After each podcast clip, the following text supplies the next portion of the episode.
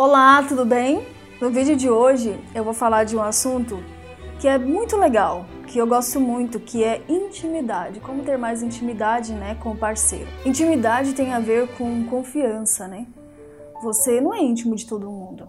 E por mais que muitas pessoas pensem, ah, mas eu sou íntima do meu marido porque a gente já é casado, tudo, só que não é bem assim, tá? Tem muitos casamentos que não tem nenhuma intimidade, que o casal não tem intimidade entre eles. Às vezes, eles têm mais intimidade com uma pessoa de fora do que com a própria pessoa que está ali dentro do casamento, que é o parceiro ou a parceira. Porque a intimidade, ela é, ela é conquistada aos poucos, né? E precisa ter uma certa atenção. Da mesma forma que ela pode crescer cada vez mais, ela também pode diminuir.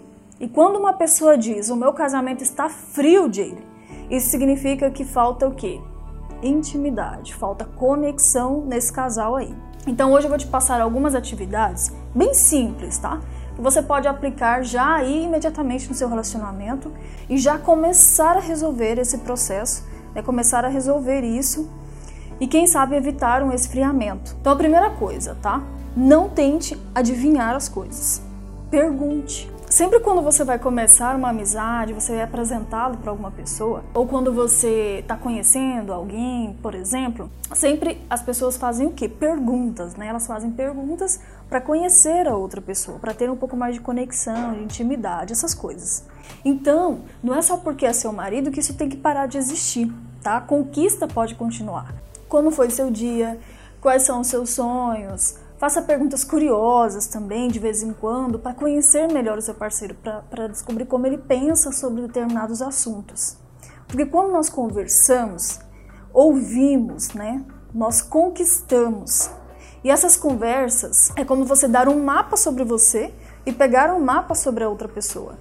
E a cada dia vocês têm mais confiança, vocês têm mais afinidade, vocês vão se descobrindo, né? Vão tendo mais intimidade, vão começando a se abrir mesmo. Segunda regra: crie rotinas, não é só o casal. Já tem a rotina familiar, do trabalho, com os filhos, mas essa proposta aqui é incluir no dia um momento só para os dois, ok?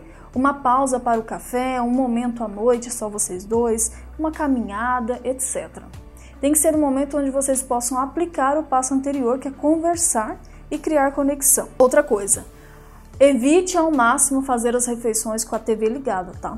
Ou olhando o celular. Muitas vezes, esse é o único momento que vocês poderiam se conectar. E aí ficam dando atenção para outras coisas que não tem nada a ver com relacionamento.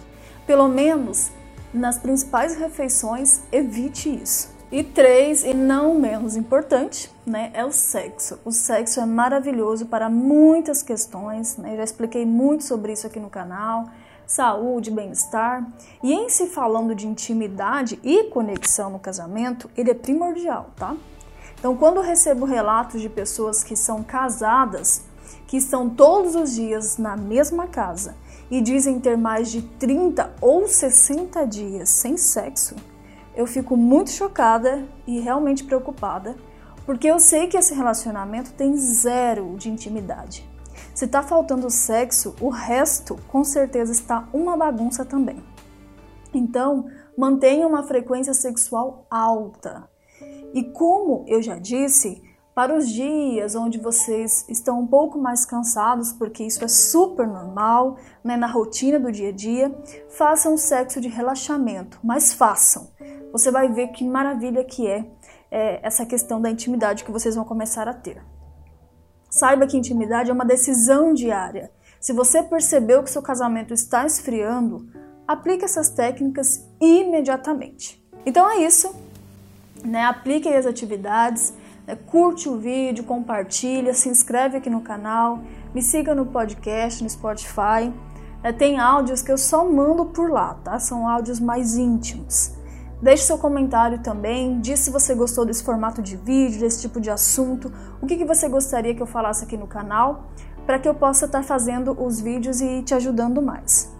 E aplique a partir de agora os passos, tá bom? Não deixa para depois não, porque a cada dia vai esfriando mais o relacionamento. E lembre-se, com a técnica certa, o resultado é bem diferente. Até o próximo vídeo.